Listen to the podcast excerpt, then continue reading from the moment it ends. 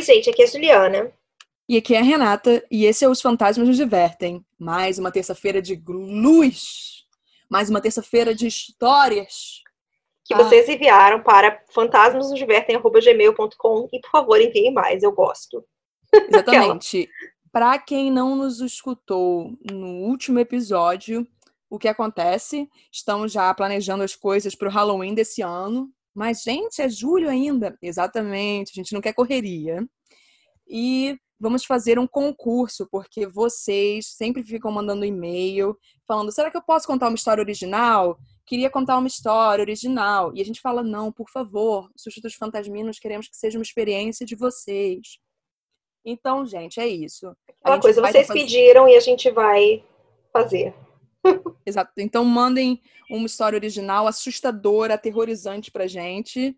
É, as cinco melhores, ou talvez se tiver, vamos supor, umas sete, dez tão boas quantas, a gente também coloca, a gente lê. Né? Olha só, gente, é, no máximo uma página, porque também. Tem que ter um, um limite. Limite, exatamente. exatamente. Então, gente, é a hora, né? Liberta aí aquela grande imaginação, criatividade de vocês e nos assuste. Ponha os nossos cabelinhos para ficar em pé. Isso, Pronto. tem que ser só para deixar bem claro, tem que ser história de terror. Porque senão é. não faz sentido. Exatamente. Então vamos lá. É, para quem não lembra, eu já li muitos e-mails do Felipe e o Felipe mandou um e-mail também, uma continuação daqueles outros e-mails. Ouvi todos os episódios, mas não tive tempo de responder antes. Me desculpem sobre os nomes parecidos, perguntei à minha mãe e ela disse que não tinha um motivo tão específico. Era tipo colocar o nome de Enzo nas crianças nascidas de 2015 para cá. Eu, prefiro não comentar, porque vai que tem um ouvinte com um filho chamado Enzo nos escutando. Mas, senhor, é só isso que eu tenho para dizer. tipo uma moda ou coisa do tipo. Estranho, eu sei, mas né, cada tempo com sua loucura. Felipe que disse, não fui eu. Estou muito feliz por vocês contarem as nossas histórias e tenho acompanhado vocês pelo Insta também para ver as fotos e poder acompanhar melhor. E é isso. Bom, vamos para mais uma história de mamãe. Uma recente dessa vez, porque o bagulho foi tenso. Após um dia bem corrido com as vendas, minha mãe dormiu cedo e eu e meu irmão ficamos acordados mexendo no celular como de costume. Só estavam nós três em casa. Lá pelas uma e pouca da manhã, Levamos um susto com ela que acordou nos gritos. Fomos até o quarto eu e ela pediu. Tinha parado para fazer o grito, Renata. Não, eu parei. Você fez uma eu pausa? Ouvi, eu ouvi um ruídozinho, aí eu parei. Ah. É, fomos até o quarto e ela pediu água, pois estava com uma forte dor no abdômen. Ela estava chorando. Quando ela se conteve e começou a explicar o que estava acontecendo, foi que ficamos mais assustados. Ela disse que não estava daquele jeito por causa da dor, pois a dor não era muito forte e logo passou, mas sim porque ela teve um pesadelo. No pesadelo, ela estava à beira de uma estrada com várias outras pessoas que estavam sendo torturadas por soldados e enfiavam facas nas pessoas. E a jogavam numa pilha de outros corpos. E quando chegou a vez da minha mãe, ela gritava, implorando para que não a fizessem mal. Mas eles não paravam e enfiaram uma faca no abdômen dela. E então ela acordou, e o resto vocês já sabem. Como eu disse, minha mãe tem muitas histórias muitas coisas aconteceram com ela, mas essa me deixou assustada pelo fato de que ela teve esse sonho em dezembro do ano passado e há poucos dias começou a se falar em uma provável guerra. Gente, começo de janeiro, quando a nossa maior preocupação era uma guerra, tá? Pois é, né? Verdade. Saudades. E eu fiquei ligando os pontos, não me julguem, pois sei que se tivessem uma mãe igual a minha, fariam o mesmo. Talvez o sonho foi uma forma do subconsciente dela avisar que ela estava com uma dor para ela acordar, Talvez é isso, meninas. Sei que essas histórias da minha mãe parecem ter saído de algum conto, mas são bem reais e às vezes bem complicadas de se lidar. Bem, eu espero que esteja tudo bem com sua mãe, Felipe. Uhum. No, na guerra que estamos enfrentando hoje em dia, que né, o inimigo agora é outro, na verdade. Então. Tropa de 22, o inimigo agora é outro. Exatamente, exatamente. É. Não fala disso, não, porque eu sempre lembro de Wagner Moura. E Wagner Moura sempre me lembra sobre como ele é o jornalista baianinho que eu mais amo nessa vida. Então, é só isso mesmo. Bom, vamos lá. O próximo e-mail é do Christian e esses dos, dos ouvintes. Olá, meu nome é Christian e tenho 22 anos. Já faz tempo que eu queria escrever esse e-mail e só agora tomei coragem. Antes de começar, eu preciso falar que, mesmo sendo ateu, eu acredito que existem forças que não compreendemos. Eu adoro escutar, ler e assistir coisas de fantasmas desde criança. Eu sei que é estranho gostar de coisas de fantasmas, mesmo eu sendo ateu, mas ok. Parando de relação, vou contar algumas coisas que já passei. Como havia dito, sempre gostei de conteúdo relacionado a espírito. Já vi milhares de vídeos, centenas de fotos e algumas dezenas de áudio que relatam algo relacionado a assombrações. Porém, a grande maioria é falsa, sendo manipulado, forjado e armado. Porém, existem alguns vídeos e imagens que, quando eu vejo, meus olhos começam a lacrimejar. Não sei se isso ocorre porque eu acho que é verdadeiro o que eu estou vendo e isso desperta algo em mim, ou puramente coisas da minha cabeça. Mas isso acontece desde sempre comigo. É como se eu chorasse sem ter um motivo aparente, ou como se eu fosse um alarme de fantasmas que, quando vejo um, meus, meus olhos lacrimejam. Não tive muitas experiências na vida relacionadas a espíritos. A única que eu me lembro é de quando era criança, tinha uns 13 anos e dormia encostado a uma porta que dava para o quintal. Eu sempre fui, eu sempre fui de dormir de tarde. Nesse dia, como estava todo mundo dormindo e só eu acordado olhando para o teto, quando eu resolvo dormir, eu, eu escutei o barulho da minha bola de futebol, como se alguém estivesse brincando pra, com ela. Como se alguém estivesse brincando com ela, chutando para lá e para cá no quintal. Eu tinha um cachorro na época, mas ele não faria aquele barulho de bola sendo chutada. Eu me lembro que, com fé, eu co cobri os meus olhos e tampei meus ouvidos com o dedo para não escutar o som de bola. Fiquei assim uns 15 minutos e quando destampei os ouvidos, o som finalmente tinha parado. Fora essa experiência, não tive nada muito explícito além dessa. Mas às vezes, quando eu estou sozinha, já vi, já vi toalha cair no meio de cadeira sozinha ou barulhos quando não tem mais ninguém em casa. Mas mesmo que nem ligo para essas coisas assim para não passar despercebido. Pode ser que tenha alguma ligação, mas a minha família é católica fervorosa. Minha avó, que descansa em paz, quando era mais nova, era benzedeira. Ai, que susto, desculpa. Ai, o que, que foi, Renata? Não me mata, não. O Eric abriu a porta muito devagarzinho. Porra, Renata, você falou do jeito que eu achei que você estava morrendo. Não, eu, eu, tomei um susto, Juliana, desculpa. Ai. E quase me matou junto. Ai, desculpa, Deu o carregador pro Eric, Renata? Já dei o carregador. Desculpa. Ai. Okay. Ai, desculpa. Eu, eu, Juliana, o meu coração tá saindo do peito já, porque a porta foi vindo muito devagar e não aparecia ninguém. Ninguém. E eu que escutei a sua voz ficar umas quatro oitavas mais alta, de repente eu achei que você estava morrendo. Imagina morrer no podcast. Você tá ia continuar podcast. gravando o episódio? É óbvio que eu ia gravar e ia botar no ar, Renata. Nossa. Ai, obrigada, porque a gente tinha que se vender assim, obviamente. Exatamente, exatamente. Ah, ah, Marketing, tá tem que saber. Ah, é. Pode continuar. Essa é uma dessas partes que você não edita, entendeu? Deixa aí. Não, é óbvio que eu não vou editar. É óbvio que eu não vou editar. Ainda vou botar que o Eric fez uma participação especial porque deu pra ouvir a voz dele. É... Participação, Eric. Vou estar tá escrevendo a descrição do episódio, vai estar isso escrito, é óbvio, Renato. Você acha que eu perco, Você acha que eu perco oportunidade? Eu posso não ter tempo, mas eu faço as coisas direito. Vamos lá. Ai, que nem daquela vez ele perguntando: vocês querem sorvete? Vocês querem sorvete, exatamente. De flocos, eu não me lembro que era de flocos. É, era de flocos. Desculpa, Ai. pode continuar. Minha avó, que descansa em paz quando era mais nova, era benzedeira e, e recebia espíritos no corpo dela, mesmo não querendo. Depois de um tempo, ela parou de receber, pois houve um desgaste muito grande em sua saúde. Bom, acho que é isso. Caso eu lembre de mais alguma coisa, volto a escrever mais. PS. Adoro o podcast, já maratonei tudo em um mês. Portanto, postem mais, por favor. Beijos e abraços para vocês duas.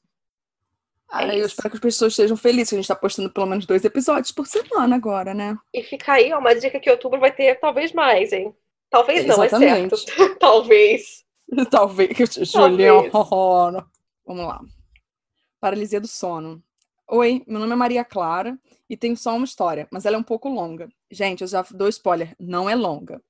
Eu sempre fui uma pessoa sensitiva. Quando eu era pequena, entre 3 e 7 anos, eu conseguia ver espíritos mas com o tempo eu não os via mais. Após isso, com uns nove anos, eu comecei a ter sonhos lúcidos frequentemente, e quando acordava, não conseguia mexer meu corpo.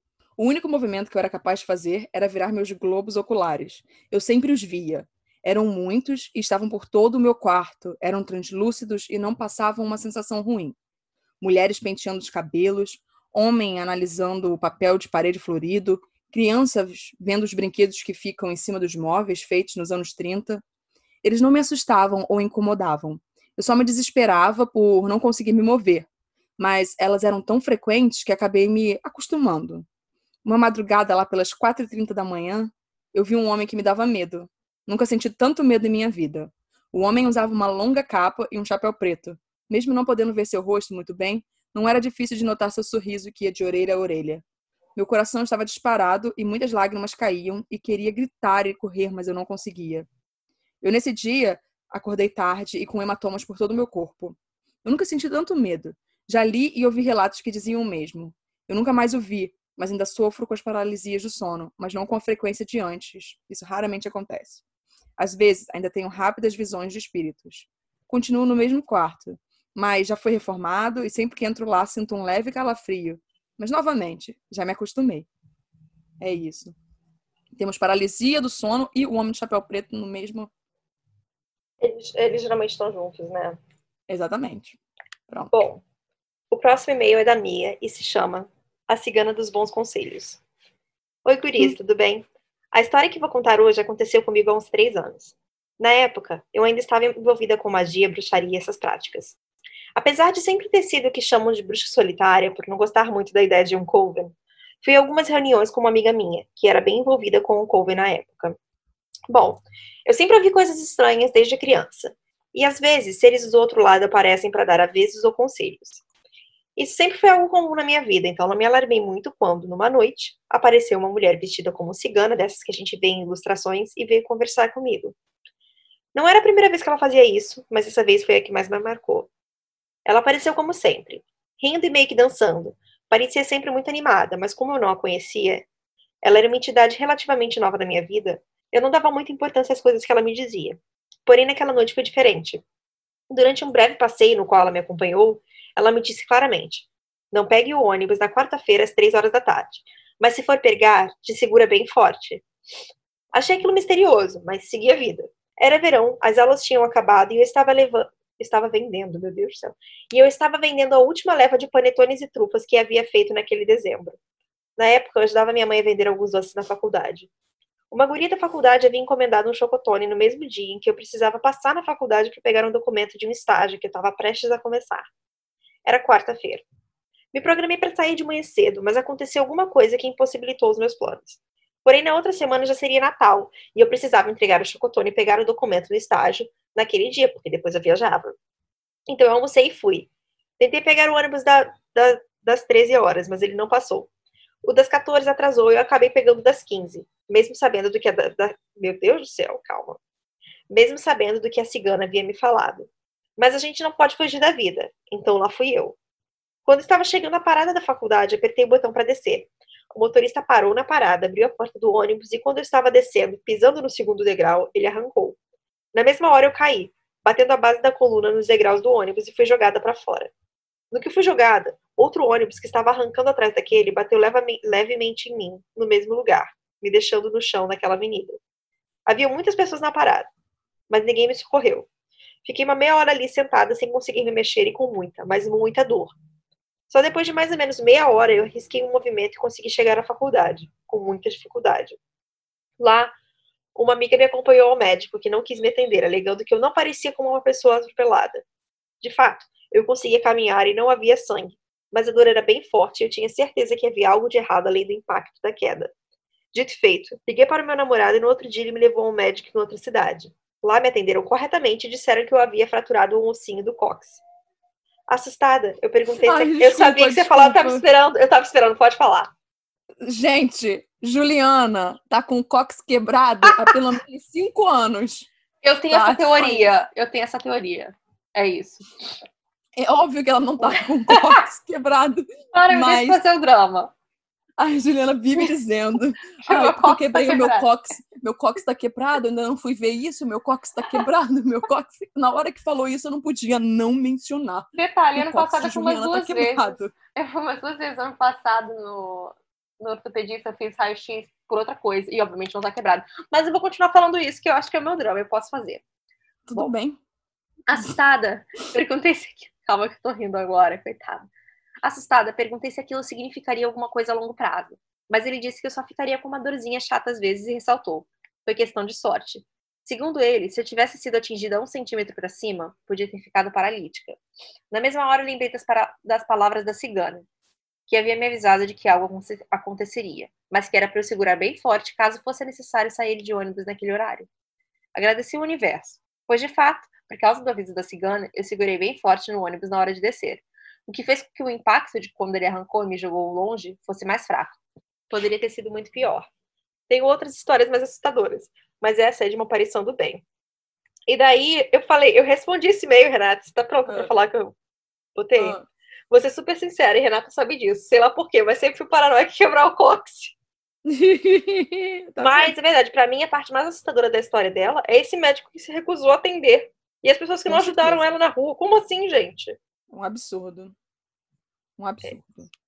É, é isso. Bem, o meu, meu outro e-mail, ele é paralisia do sono? Diferente do outro que era paralisia do sono, essa é uma pergunta mesmo. paralisia do sono? Da Nathalie, e yeah. é. Olá, meninas, como vocês estão? Adoro o podcast, estou muito feliz com as mudanças. Espero que esse ano seja incrível para vocês. Ah, bem, vamos continuar logo, né? Não vamos falar sobre isso. O ano está sendo incrível assim pra gente no podcast. Já em outros aspectos. Na vida, não. Vim contar mais uma história que aconteceu comigo. Acho que não coloquei nome nenhum na história, mas se quiserem inventar algum para ficar mais fácil de entender, fiquem à vontade. Gente, eu vou ver se eu consigo inventando ao longo. Eu tinha um namorado que era claramente sensível a coisas sobrenaturais. Vou chamar ele de Roberto. Ele passava mal quando coisas ruins estavam prestes a acontecer. Ouvia vozes pela casa, portas de armários batiam no quarto dele, mesmo ele estando de frente para o armário, e todas as portas estarem fechadas. Como? Não sei. Todas as vezes que dormia na casa dele, todos os eletrônicos ligavam às três da manhã. Todos computador, televisão, celular que estava carregando, ligava a tela. E o dia que mais me assustou foi quando ele jurou que o computador estava fora da tomada, e mesmo assim ligou às três da manhã. É, como muitos lembram, né? Três da manhã é a hora do demônio. Coisas boas não acontecem às três da manhã. Nenhum dos dois teve coragem de checar se realmente estava fora da tomada até a manhã seguinte. E realmente estava fora da tomada. Dito isto, a história que vim contar aconteceu comigo em um dia que dormi na casa dele. Ele tinha mania de dormir por cima do cobertor.